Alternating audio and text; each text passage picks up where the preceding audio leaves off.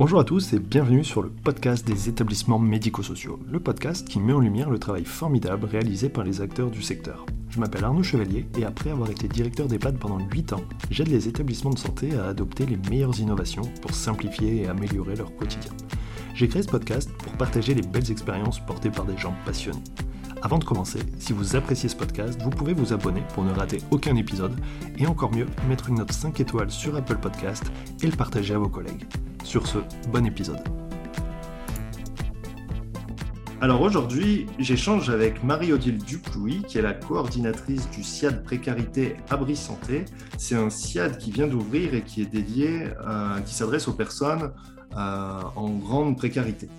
Alors, euh, merci Madame Duplouy de participer à, à, ce podcast. Avant de rentrer dans le vif du sujet, est-ce que vous pouvez vous présenter? Alors bonjour, merci à vous. Donc, je suis infirmière diplômée depuis 1996. J'ai débuté ma carrière en bloc opératoire pendant cinq ans.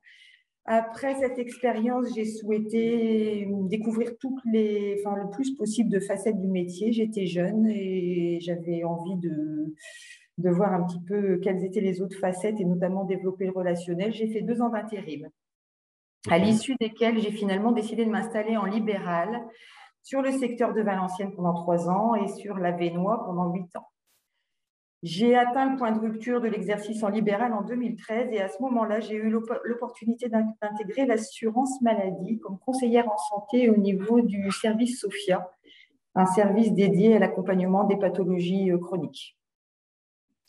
Et en 2015, toujours à l'assurance maladie, mais euh, sous, une autre euh, antenne, la direction régionale du service médical, j'ai eu la chance d'être recrutée pour participer à l'expérimentation de la création du métier d'infirmière du service médical. C'est un, pour travailler euh, en collaboration avec les médecins conseils. C'est une expérimentation qui a été menée avec succès. Le métier a été généralisé en 2019. En 2020, comme tout le monde, j'ai subi la crise Covid de plein fouet et là, j'ai eu une grande remise en question professionnelle et j'ai souhaité m'orienter vers des missions de coordination. J'ai initialement été recrutée pour la création d'un CSI sur le secteur de Maubeuge. C'est une expérience qui n'a pas duré très longtemps. Ensuite, j'ai été recrutée comme coordinatrice de parcours au niveau de la plateforme territoriale d'appui, qui a vocation à devenir prochainement un dispositif d'appui à la coordination. C'est un dispositif ARS qui a pour but de coordonner les situations de santé complexes sur les territoires, d'articuler euh, tous les acteurs des territoires et d'activer le partenariat hôpital-ville. Et est arrivé le projet Abri Santé et là, j'ai difficilement pu retenir mon envie de participer à ce magnifique projet et donc, euh, j'ai saisi cette opportunité. J'ai eu la chance d'être recrutée comme infirmière euh, coordinatrice pour, euh, pour pouvoir m'investir dans la création de ce service destiné à amener le soin auprès des plus précaires. Ok, alors c'est un, super parcours riche et varié. juste quelques questions sur votre expérience en intérim. Vous interveniez dans quel domaine? J'ai fait, j'ai touché à tout. J'ai fait de l'entreprise un petit peu. Euh, pour tout vous dire, à l'époque, j'étais motarde et je choisissais des missions avec beaucoup de déplacements. Ah. donc, j'étais donc du Valenciennois. Je suis allée pas mal dans les hôpitaux lillois au niveau de tous les services qui avaient des besoins ponctuels. Donc, ça m'a permis de faire euh, de la cancéro, des urgences au niveau des, des hôpitaux lillois. Je suis partie aussi dans le Pas-de-Calais au niveau d'une entreprise comme euh, infirmière santé-travail. D'accord. Euh, et, euh, et, puis, j'ai posé un peu mes valises sur un service d'unité de convalescence pour personnes âgées, mais du régime minier. D'accord. Avant de m'installer en, libéral. Alors, ça vous a amené à rejoindre le SIA de précarité à Brie-Santé à quel moment? Puisque c'est très récent. Oui, c'est très récent. J'ai pris mes fonctions le 26 avril de cette année. D'accord, donc très très récent. Alors, est-ce que vous pouvez nous expliquer ce que ce que c'est en fait le projet, d'où ça vient et quel objectif? Alors, les premiers SIA de précarité au niveau des Hauts-de-France ont vu le jour en 2013-2014. Ce sont des appels à projets de l'ARS Et euh, l'expérimentation a démarré sur le secteur de Lens et de Lille en 2013. Donc, sur ces deux territoires, euh, il y a des besoins qui avaient été identifiés pour pouvoir amener le soin au niveau des, personnes précaires, c'est-à-dire hébergées au sein du dispositif accueil, hébergement, insertion, sur lequel on pourra revenir euh, après, si vous voulez. Et donc, au niveau du territoire de Lens, c'est porté par l'APSA et sur la métropole lilloise, à Capinghem, c'est la Beige qui avait répondu euh, avec succès à ces appels à projets qui ont pu euh, expérimenter les premiers euh, ces services. C'est pareil, c'est une expérimentation qui a vite fait ses preuves. Et donc il y a eu un déploiement au niveau de Dunkerque et de Boulogne-sur-Mer Amiens, Beauvais en 2019. Donc, ce sont des SIA de précarité qui sont portés aussi par différentes associations. C'est toujours un appel à projet qui est lancé par l'ARS. Et en 2020, euh, l'appel à projet en août 2020 pour le territoire de Valenciennes, du Valenciennois, et euh, Château-Thierry, Soissons dans l'Aisne. D'accord. En 2020, quand cet appel à projet de l'ARS est paru, euh, la maison de l'aide à domicile, qui historiquement est un groupe associatif d'aide à domicile qui existe depuis, depuis 1959 euh, euh, sur la métropole européenne de Lille, qui a comme spécificité la prise en charge de la dépendance sous toutes ses formes, toute prestataire d'aide à domicile qui propose une offre globale qui va de l'aide à domicile domestique jusqu'aux soins infirmiers avec la gestion de plusieurs SIAD. Et le groupe de la maison d'aide à domicile souhaitait développer l'offre globale en aide et soins avec un parcours unique pour l'usager. Donc, ça a été une opportunité pour la, la maison de l'aide à domicile, cet appel à projet, de continuer à développer ce volet sanitaire. En revanche, n'étant pas sur le territoire du Valenciennes, ayant une connaissance de la précarité, mais plutôt dans le droit commun, ils ont souhaité le faire en se rapprochant d'un acteur du territoire, qui est l'AJAR, qui est l'Association pour la justice et l'accueil et la réinsertion, qui est implantée sur le territoire de Valenciennes depuis 1975, donc 46 ans, qui a donc une vraie expertise auprès du public marginalisé et qui, voilà, qui possède par exemple un centre d'hébergement et de réinsertion sociale depuis 1978, donc qui était un vrai acteur majeur reconnu et reconnu sur le territoire de Valenciennes. Et donc plutôt que de répondre chacun de leur côté, euh, les deux partenaires ont, trouvé que ça pouvait être bien de mutualiser les compétences et les moyens et de répondre conjointement voilà, à l'appel à, projet lancé par l'ARS. Et ça, ça, a été euh, une bonne idée puisqu'effectivement, l'autorisation a été obtenue en janvier pour une ouverture euh, de notre SIAD précarité en mai 2021. Alors c'est top parce que c'est vrai que la, coopération entre les, établissements, les services, c'est un, vrai sujet d'actualité. Euh, est-ce que vous pouvez revenir un peu plus sur le profil de personnes accueillies? Moi, c'est un domaine que je ne connais pas bien. Donc concrètement, en fait, à qui, qui le SIAD va s'adresser? C'est normal parce que quand on n'est pas acteur de la précarité, c'est voilà, des dispositifs que l'on ne connaît pas bien. Et j'en veux pour preuve le travail de développement que, que, je suis en train de faire depuis deux mois où je me rends compte de la multitude de partenaires. Le public accueilli, c'est un public qui est en situation de précarité, qui est identifié comme précaire par une problématique liée au logement. Un public sans domicile fixe, qui est hébergé au sein du dispositif accueil, hébergement, insertion. Donc, euh, ça veut dire toutes les structures d'accueil d'urgence, les hébergements stabilisation, réinsertion, les hébergements hivernaux, les pensions de famille, les résidences sociales, les centres d'accueil des demandeurs d'asile, tout type d'hébergement qui relève de, qui passe par le 115. Ça, ça parle peut-être un petit peu plus au grand public, ce numéro d'urgence euh, pour les personnes en situation de problématique logement. Et c'est un projet qui vient d'où? Puisque là, on a une généralisation de l'ARS euh, sur toute la région. J'imagine que les autres régions, ça doit être à peu près la même chose.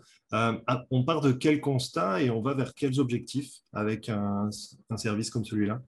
On on part d'un constat, en fait, on est sur des populations qui ont une rupture de parcours de vie et pour lesquels la problématique santé n'est jamais au premier plan.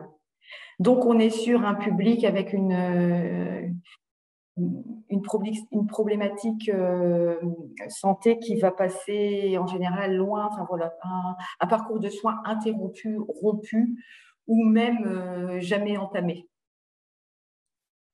Oui, encore plus loin que. Enfin, on parle beaucoup de prévention, en fait, se dire il faut voilà, anticiper, prévenir, mais c'est vrai que là, on s'adresserait à un public, du coup, qui n'a jamais fait de prévention, mais qui a mille lieux de, tout ça et du coup peut-être euh, et certainement avec des, très grosses difficultés.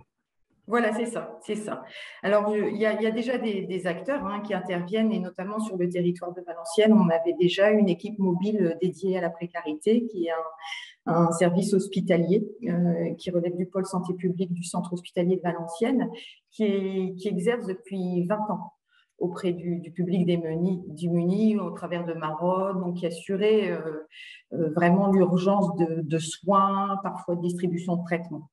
Pour autant, avant, avant de lancer l'appel à projet, évidemment, il y a quand même un diagnostic de territoire qui a été fait et il y avait encore des besoins et on se rend compte, euh, quand on, là dans le travail de développement que je fais avec toutes les équipes socio-éducatives avec lesquelles on travaille et auprès desquelles on se présente, que l'éducateur qui, qui accompagne socialement la personne va bien pressentir qu'il y a une problématique santé sans forcément avoir un regard de soignant et sans savoir la définir et, euh, trouver le, bon interlocuteur à interpeller.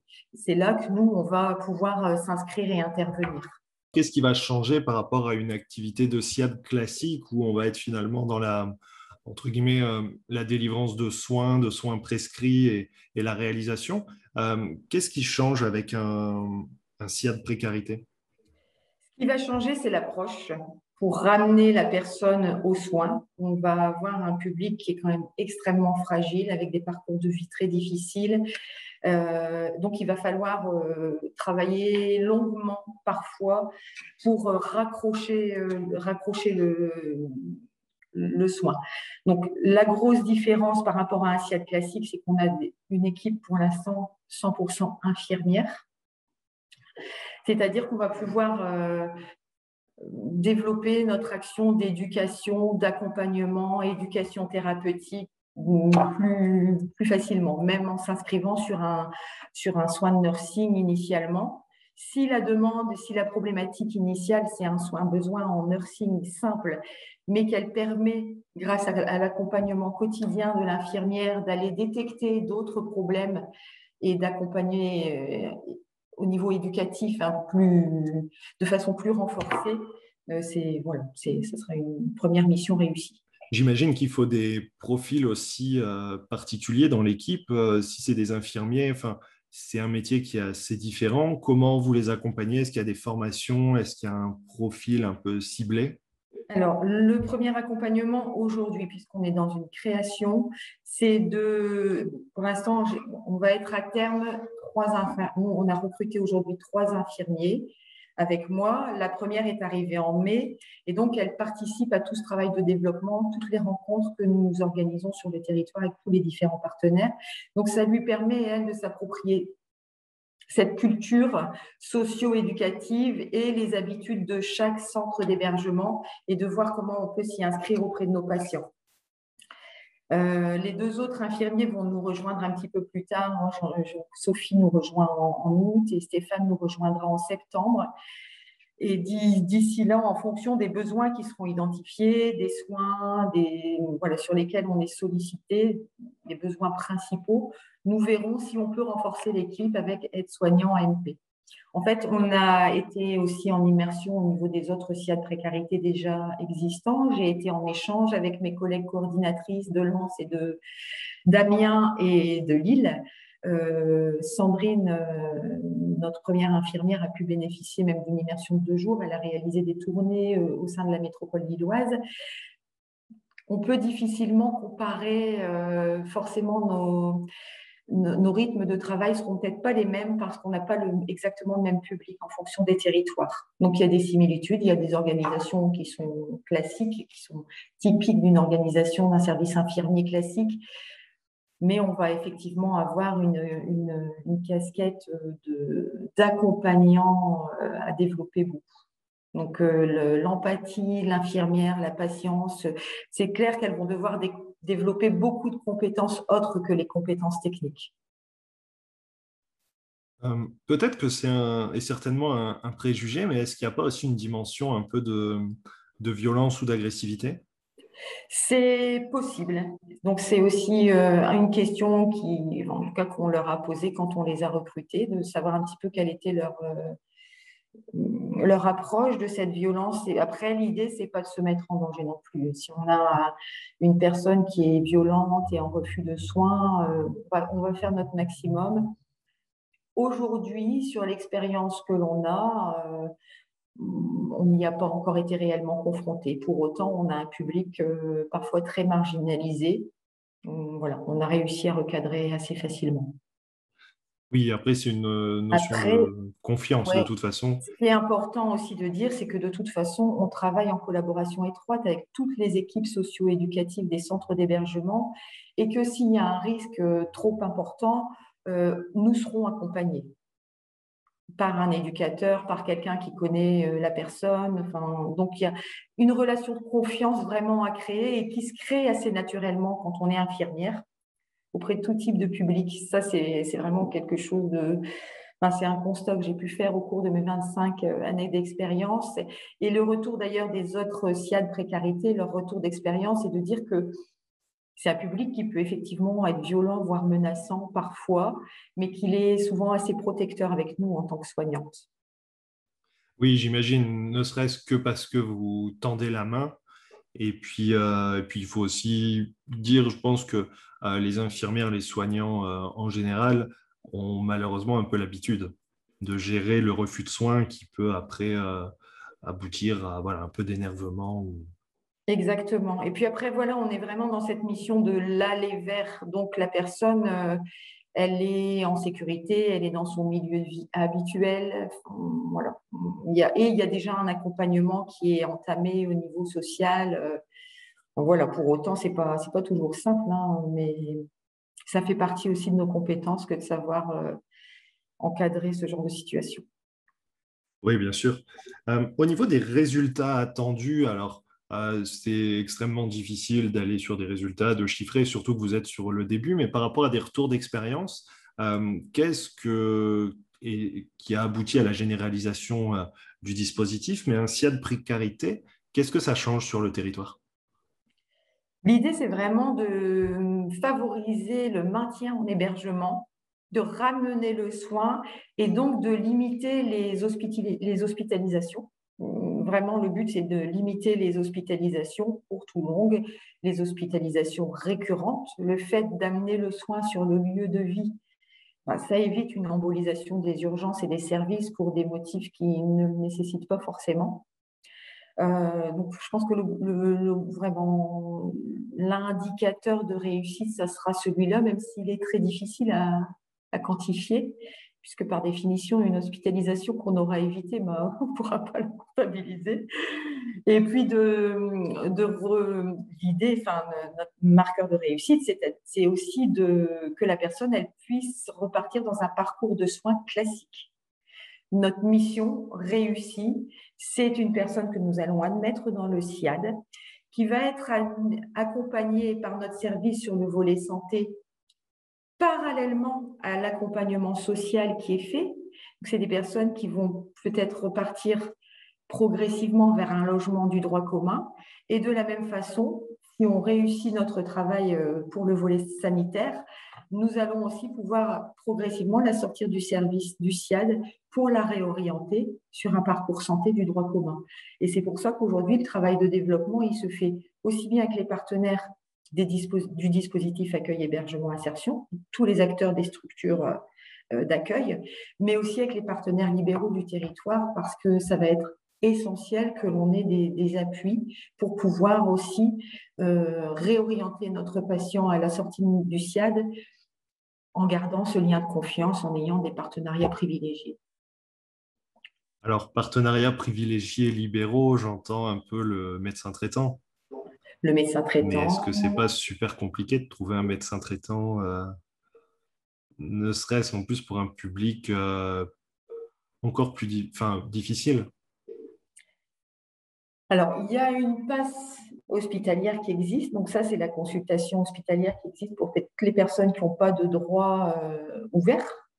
Et à, l'issue, enfin, là aujourd'hui, vous n'êtes pas sans savoir qu'il y a énormément de, de choses qui sont faites sur les territoires pour faciliter la coordination de la santé et euh, le partenariat entre la ville et l'hôpital. Et on a, tout intérêt à s'inscrire dans, dans, ce maillage qui est en train de se faire, notamment avec les CPTS, les MSP, et de trouver des appuis. Et il y a, il y a bon nombre de professionnels de santé aujourd'hui qui, voilà, qui, qui sont motivés et euh, sans a priori, en tout cas, sur ce public difficile. On, voilà, on a des, réponses positives. Bon, ça c'est top, ça c'est positif et c'est encourageant. Euh, peut-être pour finir, c'est une question que j'aurais pu poser au début, mais euh, d'un point de vue des, des soins apportés, j'ai bien compris le, le, voilà, la spécificité sociale du public, mais quel type de soins ou sur quel type de, en majorité de pathologies vous intervenez pour des personnes, par exemple, de quelle tranche d'âge en majorité? Alors, on va être sur une, par rapport à un SIAD classique, c'est une autre spécificité, c'est qu'effectivement, on n'est pas sur une personne de plus de 60 ans ou en situation de handicap. On est sur un public euh, de 18 ans ou plus, tout en sachant que dans les centres d'hébergement euh, dans lesquels on va intervenir, il y a aussi des, des, typologies familiales hein, qui existent. Donc, si, il peut y avoir plusieurs, euh, plusieurs besoins au niveau de la même famille. Et les types de soins, on va être vraiment sur le soin infirmier dans toute la palette euh, du. Donc, c'est du soin infirmier, que ce soit du soin de nursing ou soin plus technique. Et on peut être sollicité pour un petit soin, euh, comme je vous disais tout à l'heure, de base initialement, ce qui va nous permettre d'intégrer la personne dans le SIAD et remettre progressivement le pied à l'étrier en se montrant accompagnant pour reprendre les rendez-vous auprès des spécialistes et toutes ces voilà. Mais aussi, on peut être sollicité très classiquement à l'issue d'une hospitalisation pour euh, reprendre le soin de sortie, le pansement, la perfusion, enfin le, soin infirmier beaucoup plus classique, entre guillemets. D'accord, mais avec une dimension d'éducation thérapeutique pour faire en sorte qu'il y ait euh, euh, la prévention qui se mette en place, mais aussi la compréhension et puis surtout euh, le suivi du parcours de soins, j'imagine. L'idée, c'est qu'il n'y ait pas de décrochage et que ça puisse aller euh, jusqu'au bout et, et, éviter d'avoir à retourner, euh, que ce soit à l'hôpital ou en tout cas être soigné, guéri le plus vite possible on sait que c'est un public qui, en sortie d'hospitalisation, pouvait euh, voilà, ne, pas faire les soins et c'est ce qui, ce qui pouvait générer derrière des, hospitalisations récurrentes, des réhospitalisations. Donc l'idée, c'est vraiment de, voilà, d'essayer de ne pas lâcher à ce moment-là et, nous inscrire à ce moment-là. Ok, super, eh ben, c'est très clair pour moi. Est-ce que euh, est-ce qu'on aurait oublié de mentionner des partenaires ou alors des partenaires que vous vers qui vous souhaitez aller, vous souhaitez aller tous les partenaires du territoire avec, que j'ai déjà eu l'occasion de, rencontrer. Il y en a encore beaucoup que je n'ai pas encore rencontrés. Mais je les remercie tous pour l'accueil qui est fait euh, au service et à l'intérêt qui est manifesté. Euh, voilà, il y, a, vraiment une, une, voilà, une harmonisation qui est en train. Après, on est en train de créer un langage commun. De, il faut s'inscrire dans, dans, des circuits qui sont déjà compliqués, pas linéaires, et tout ça, ça demande un gros, gros travail de rencontre. Euh, mais voilà, c'est en train de se faire avec beaucoup d'intérêt parce que ce qui nous préoccupe tous en tant que soignants ou en tant qu'intervenant social, éducateur, bah, c'est le service rendu à la personne et on, est, on est dans cette préoccupation-là. Eh ben super, ben c'est un joli mot de la fin. Donc, euh, je vous remercie pour euh, le temps accordé et pour ces explications. Moi, c'est un domaine que je connais très peu, donc euh, j'ai appris plein de choses. Donc, merci à vous. C'est moi qui vous remercie, Monsieur Chevalier. Et à bientôt. À bientôt. Merci d'avoir écouté l'épisode jusqu'au bout. J'espère que le sujet vous a plu et qu'il vous inspirera. Pour m'aider à faire connaître le podcast, abonnez-vous sur votre plateforme d'écoute préférée ou notez-le et partagez-le sur vos réseaux sociaux. N'hésitez pas à me contacter sur LinkedIn pour toute remarque ou proposition de sujet. Bonne journée et à bientôt sur le podcast des établissements médico-sociaux.